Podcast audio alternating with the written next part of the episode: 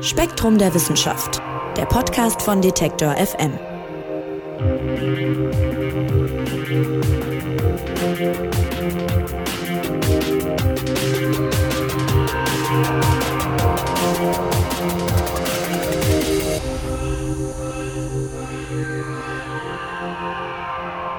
Hallo und herzlich willkommen. Schön, dass ihr dabei seid bei einer neuen Episode unseres Spektrum Podcasts von Detektor FM und Spektrum der Wissenschaft. Mein Name ist Marc Zimmer und ich freue mich, dass wir auch heute wieder über ein spannendes Thema aus der Welt der Forschung sprechen können. Es geht um Pilze aber nicht die leckeren, die wir vor allem im Herbst gerne essen, sondern solche, die zerstörerische Parasiten sind. Sogenannte Schadpilze bedrohen auf der ganzen Welt die Ernten in der Landwirtschaft und das, obwohl sie vielerorts kräftig mit Fungiziden bekämpft werden. Das wird gerade in Zeiten einer wachsenden Weltbevölkerung immer mehr zum Problem und deshalb arbeiten Forscherinnen und Forscher mit Hochdruck an Lösungen für diese, ja, nennen wir es mal Pilzpandemie. Und darum geht's im aktuellen Spektrum-Magazin und erklären soll uns das ganze Spektrum-Redakteur Frank Schubert. Hallo Frank. Hallo Marc. Frank, Pilze sind eigentlich saprotroph. Das heißt, sagt mir Wikipedia, die leben eigentlich von totem Material. Die Pilze, über die wir aber heute sprechen wollen, die befallen auch lebende Pflanzen. Wie geht das denn überhaupt? Also Pilze treten ja überwiegend in Erscheinung als äh, Verwerter von toten, abgestorbenem organischem Material. Und sie haben vermutlich damit begonnen, lebende Pflanzen zu befallen, als sie damit angefangen haben, kurzlebige Pflanzen zu besiedeln die äh, dicht vor der Reife und äh, somit vor dem Absterben standen. Und von solchen Gewächsen war also relativ wenig Abwehr zu erwarten, wahrscheinlich von Seiten des Pilzes. Und ähm, ja, wenn der Pilz äh, solche Pflanzen besiedelt hat, dann hatte er den Vorteil gegenüber seinen saprotrophen Verwandten, dass er auf der äh, Pflanze bereits voll etabliert war, wenn die Pflanze ähm, abstarb. Und ähm, Pilze, die so leben, also die sich von sterbenden Organismen ernähren, die sie mehr oder weniger selbst abtöten, die nennt man Nekrotroph. Ja, und von dieser nekrotrophen Lebensweise haben die Pilze dann den nächsten Evolutionsschritt vollzogen und haben sozusagen als nächstes dann lebende Pflanzen in vollem Saft infiziert. Das heißt, äh, die haben sich erstmal über tote Pflanzen hergemacht, dann über schwache Pflanzen und dann irgendwann es geschafft, sozusagen daraus gelernt in der Evolution und konnten jetzt dann auch lebende Pflanzen befallen mit der Zeit. Ja, genau so etwa, ja. Wie kommen die denn überhaupt an die Pflanzen ran? Und, und was passiert dann dort? Wie wirken diese Pilze? Naja, Pilzsporen, die gelangen also so typischerweise auf Pflanzen, werden also mit dem Wind zum Beispiel verweht und äh, gelangen dann auf die Pflanze, haften sich dann mit solchen speziellen Strukturen namens Haftscheibe an den Pflanzen fest. Und Pilzfäden, also die sogenannten Hyphen, die dringen dann durch Öffnungen im Deckgewebe der Pflanzen äh, ein in die Pflanze, also zum Beispiel durch Spaltöffnungen und äh, zapfen dann Pflanzenzellen an oder führen dazu, dass Pflanzenzellen absterben und äh, ernähren sich dann quasi von diesem toten Material. Und da gibt es also verschiedene Arten, wie Pilze lebenden Pflanzen schaden können. Also einmal gibt es die sogenannte nekrotrophe Lebensweise, die hatte ich ja eben schon erwähnt. Da ähm, ernährt sich der Pilz von sterbenden Pflanzen.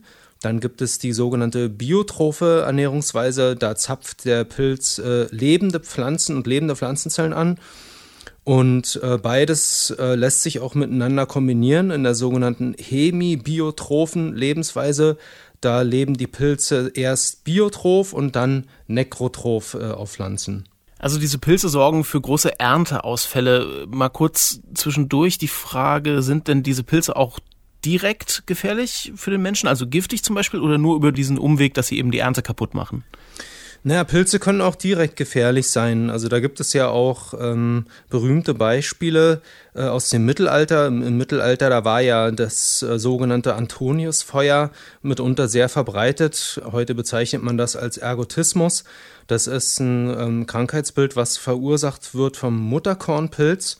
Und im Mittelalter kam es ja äh, häufiger mal zu Missernten und wenn bei der Ernte die Witterung irgendwie besonders feucht war oder so etwas, dann hatte dieser Mutterkornpilz sehr günstige Bedingungen, um sich zu verbreiten. Und dann waren eben äh, Getreideernten sehr umfangreich äh, kontaminiert mit diesem äh, Mutterkornpilzgift. Und dieses Gift äh, verursacht verschiedene Symptome bei Dauerkonsum. Also wenn, wenn man dieses Getreide dann verzehrt, das führt zu Krampfanfällen, zu Durchblutungsstörungen, Halluzinationen, Fehlgeburten, Atemlähmungen und so weiter, bis eben äh, dahin, dass die Gliedmaßen sich schwärzen und dann abfallen sozusagen richtig. Also das ist ein ganz schlimmes Krankheitsbild. Und das hat im Mittelalter mitunter epidemisch um sich gegriffen, wenn also wieder große Missernten eingefahren worden waren. Und das Problem war so groß, dass es also eine eigene Bruderschaft der Antoniter gab, die sich nur den Menschen gewidmet hat, die von solchen äh, Mutterkornpilzen vergiftet waren und also an diesen schrecklichen Folgen litten. Und diese Bruderschaft hat also Spitäler errichtet für diese Menschen. Dort gab es äh, gutes Brot, das also frei war von Mutterkorn und spezielle Kräuterweine, die den Vergiftungserscheinungen entgegenwirkten und so weiter. Aber natürlich gibt es auch heute viele Schadpilze, die ähm, Ackerkulturen befallen, die auch direkt schädlich für den Menschen sind, die also Pilzgifte bilden, sogenannte Mykotoxine.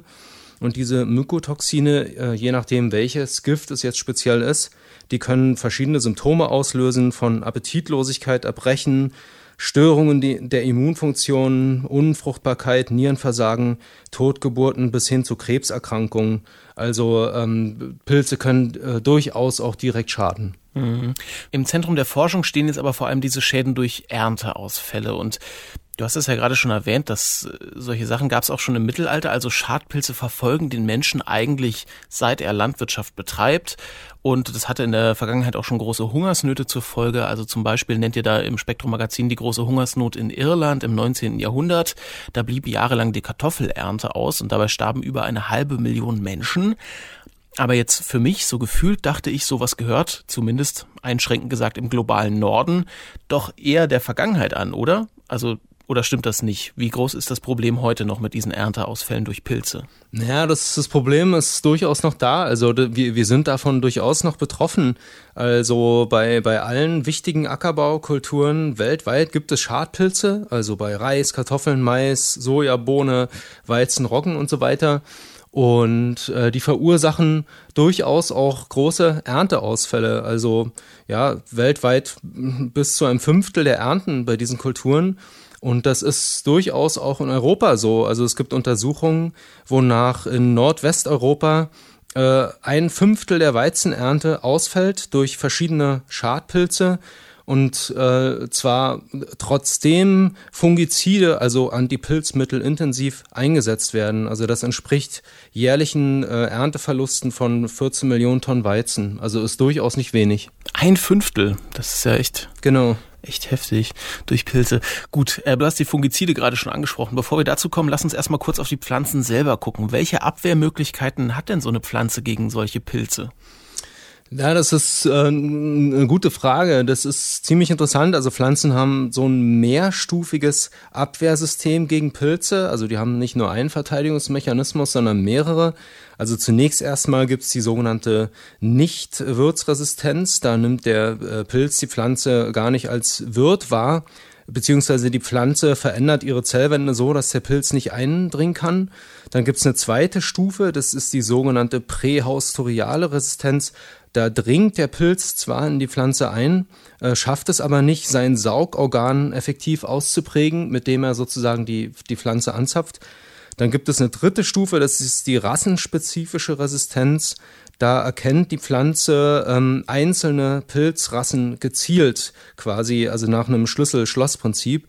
Und dieser Mechanismus, der beruht jeweils auf einzelnen Pflanzengenen äh, und mithilfe dieser Genprodukte erkennt die Pflanze dann den Erreger quasi ganz, ganz gezielt. Ja, und dann gibt es als vierte Stufe noch eine sogenannte quantitative Resistenz. Das ist ein Zusammenwirken äh, verschiedener, teils unspezifischer Abwehrreaktionen der Pflanze, äh, mit denen es die Pflanze also schafft, den Pilz äh, einzudämmen. Vielleicht nicht vollständig zu besiegen, aber immerhin einzudämmen. Genau, und dieses mehrstufige Abwehrsystem ähm, ja, führt eben dazu, dass Pflanzen doch eine gewisse Unempfindlichkeit oder sogar Resistenz ausprägen können gegenüber Pilzen. Ja, ein ganz umfangreiches Abwehrsystem, aber es reicht ja offensichtlich nicht, wenn man sich die Zahlen anhört, die du gerade genannt hast, ein Fünftel Ausfälle teilweise in der Ernte. Das wundert umso mehr, wenn man von dir bereits erwähnte Fungizide bedenkt. Das sind ja sozusagen Gifte gegen Pilze, also sozusagen die Chemiekeule, wenn man so will. Wirkt die denn nicht oder warum kriegt man auch damit das Problem nicht in den Griff? Das Problem ist, dass Pilze ähm, evolutionär hochflexibel sind. Die ähm, können also je nach Umweltbedingungen zwischen geschlechtlicher und ungeschlechtlicher Vermehrung umschalten.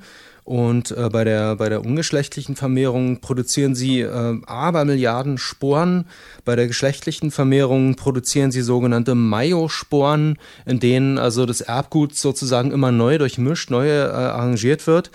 Und diese Abermilliarden Sporen, die ja selber auch immer wieder Mutation erwerben und diese äh, immer wieder neu auftretenden Meiosporen bedeuten, dass bei Pilzen also unablässig neue Mutanten auftauchen, die also natürlich dem Pilz erlauben, sich auch ständig anzupassen an neue äh, Umweltbedingungen oder an neue Bedrohungen. Und ein, ein Fungizid ist ja für so einen Pilz eine Bedrohung. Und durch diese evolutionäre Flexibilität, äh, durch diese vielen Mutationen treten eben ständig neue Pilzrassen auf, die dann irgendwann mal auch unempfindlich äh, oder resistent gegenüber Fungiziden werden. Äh, ein Beispiel dafür sind die sogenannten Strobilurine. Das war so eine neue Fungizid, also Antipilzmittelklasse in den 1990ern. Und äh, nachdem die eingeführt worden ist, äh, schon vier Jahre später gab es die ersten resistenten Pilzrassen beim echten Mehltau zum Beispiel. 2004 wirkten die Strobilurine gegen diese Erreger nur noch in Süddeutschland. Äh, zwei Jahre später wirkten sie gar nicht mehr gegen diese Art des Erregers und heute richten sie nur noch gegen Rostpilze etwas aus. Also sozusagen die Flexibilität der Pilze, das ist leider etwas, ähm, womit Landwirte eben immer rechnen müssen. Kann man denn irgendwie dann verhindern, dass diese Pilze sich vermehren, wenn du sagst, sie können sich praktisch aussuchen, wie sie sich fortpflanzen? Hm, es gibt äh, verschiedene Maßnahmen, klar, mit, mit denen man versuchen kann, die, die Ausbreitung der Pilze zu verhindern. Also das ist einmal, indem man versucht, resistente Pflanzensorten zu züchten. Das ist die eine Möglichkeit. Die andere Möglichkeit ist, dass man versucht, ähm, Fungizide, also Antipilzmittel, äh, immer wieder neue davon zu entwickeln und äh, möglichst solche mit breitem Wirkspektrum, die also nicht nur gegen eine Pilzrasse wirken, sondern gegen möglichst viele verschiedene.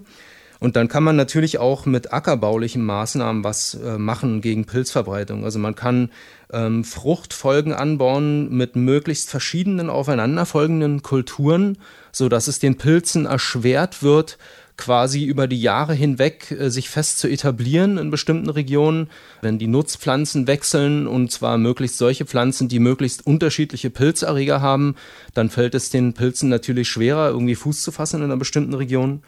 Man kann tiefgründige Bodenbearbeitung machen nach der Ernte, um pilzbefallene Stoppeln also möglichst tief zu vergraben. Man kann später aussehen, man kann die Stickstoffdüngung der Pflanzen anpassen und man kann äh, allzu ausgedehnte Monokulturen vermeiden. Auch das erschwert es den Pilzen, sich zu verbreiten. Das Problem ist nur, dass alle diese Maßnahmen entweder viel Arbeit machen oder sie kosten Geld oder sie verringern die Erträge. Und das ist halt schwer vereinbar mit den heute gängigen ähm, äh, Tiefpreisen für Lebensmittel. Mhm. Weil du das gerade ansprichst, das wäre auch meine nächste Frage gewesen. Inwiefern spielt denn die Art, wie wir heute in weiten Teilen der Welt Landwirtschaft betreiben, also du hast es gerade angesprochen, große Flächen, Monokulturen und so weiter, das spielt schon, höre ich bei dir raus, eine große Rolle auch bei der Verbreitung dieser Schadpilze? Auf jeden Fall spielt das eine große Rolle. Also die, die heutige Landwirtschaft ist ja vielfach auf höchste Erträge getrimmt. Und das bedeutet eben, dass man früh aussät, dass man äh, Nutzpflanzen in hoher Dichte äh, anpflanzt, dass man riesige Monokulturen anlegt, ähm, dass man also sehr umfangreich und äh, äh, sehr intensiv Dünger auch gibt und dass man Hochertragssorten züchtet, die eben oft auch anfällig sind gegenüber Schadpilzen. Und all das macht äh, Pflanzen für Schadpilze anfällig oder macht solche Ackerkulturen für Schadpilze anfällig. Genau. Jetzt hast du gesagt, Forscherinnen und Forscher machen ja auch bereits bei anderen Arten die irgendwie resistenter gegenüber allen möglichen Umwelteinflüssen. Du hast gesagt, das kann man auch bei Schadpilzen machen. Wieso kommt das denn nicht dann schon stärker zum Einsatz? Na, das wird ja durchaus versucht. Also ähm, da gibt es ja intensive Forschung. Wie gesagt, also der, der Autor unseres Artikels forscht ja selbst auch auf diesem Gebiet. Natürlich ist es möglich, pilzresistente Nutzpflanzen zu züchten, aber das kommt immer so ein bisschen auch auf die Art der Resistenz ab. Also wir haben ja vorhin gesprochen über dieses äh, mehr gestaffelte Verteidigungssystem bei Pflanzen. Also da gibt es ja diese verschiedenen Verteidigungslinien. Und je nachdem, um welche Linie es da geht, ähm, fällt es schwerer oder leichter, eben resistente Pflanzen zu züchten. Also wenn man zum Beispiel die rassenspezifische Resistenz nimmt, bei der die Pflanze eben ganz gezielt bestimmte Erregersorten erkennt, äh, nach dem Schlüssel-Schloss-Prinzip. Dieser Mechanismus, der beruht auf einzelnen Pflanzengenen und äh, lässt sich dementsprechend auch relativ leicht beeinflussen durch Zucht äh, oder durch ähm, genomeditierende Eingriffe oder so etwas. Aber wenn man jetzt im Vergleich dazu die quantitative Resistenz nimmt, also das Zusammenspiel verschiedener äh, eher unspezifischer Verteidigungsmaßnahmen, das ist ja sozusagen so ein, so ein Verteidigungssystem, was eben auf, auf mehrere verschiedene Mechanismen setzt. Und das ist eben züchterisch oder mit Gentechnik beispielsweise sch schwerer zu beeinflussen, weil man eben hier nicht äh, einzelne punktuelle Targets sozusagen hat, auf, auf die man abzielen kann. Mhm. Jetzt fasse ich mal zusammen, wir haben einen, ich würde es fast hinterlistigen Schädling nennen, der sich sozusagen sehr gut anpassen kann an, an, veränderte Bedingungen oder auch an alle Maßnahmen, die man so gegen ihn ergreift. Und gleichzeitig haben wir auch eine Landwirtschaft, die eigentlich diese Verbreitung noch begünstigt. Stellt sich die Frage, wie soll man denn dem Ganzen Herr werden? Also was ist der Weg da raus? Naja, das muss auf jeden Fall ein mehrgleisiges Vorgehen sein. Also da gibt es nicht die eine Lösung sozusagen, die, die eben alles gut macht. Also man wird auf jeden Fall nicht umhin kommen, weiterhin neue Fungizide, also Antipilzmittel zu entwickeln. Man wird nicht ähm, um gezielte pflanzenbauliche Maßnahmen drumherum kommen, also Fruchtfolgen, Vermeidung von Monokulturen und so etwas. Man wird nicht äh, drumherum kommen, immer wieder neue pilzresistente Sorten zu züchten. Es tauchen ja immer wieder neue Schadpilze auf, zum Beispiel durch den Klimawandel.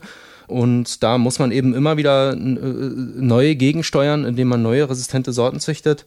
Und man wird sicherlich sich auch ein Stück weit hier und da verabschieden müssen von dem Prinzip der unbedingten Ertragsmaximierung, weil ähm, ja, maximierte Erträge bedeuten eben häufig ähm, anfällige Pflanzen, anfällige Kulturen.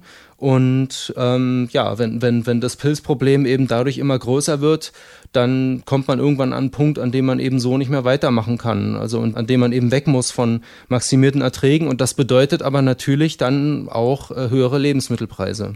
Du hast gerade das Stichwort Klimawandel noch in den Raum geworfen.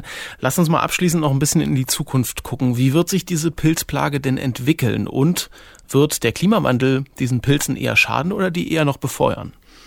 Naja, äh, Klimawandel ist natürlich ein großes Problem, auch bei dem Thema der Schadpilze.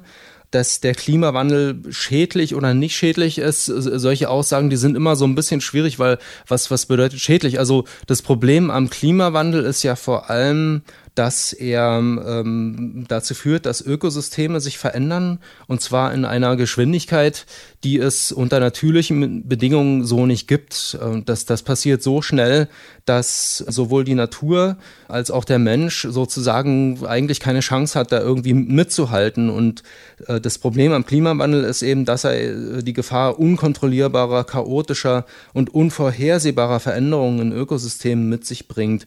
Und das betrifft natürlich auch die Schadpilze. Also wenn der Klimawandel fortschreitet, dann verschiebt sich das Spektrum der Schadpilze, weil jetzt kältebeständige Pilzrassen nach Norden migrieren. Das ist heute schon zu beobachten, zum Beispiel bei Erregern der Blatt- und Ehrenseptoria. Der Klimawandel bedeutet, dass wärmetolerante äh, Spezies aus dem Süden einwandern. Das gibt es auch heute schon, beispielsweise bei Mais, Blattkrankheiten die Infektionszeiten von Pilzen mit hohem Feuchtebedarf verschieben sich in die wärmer werdenden Winter.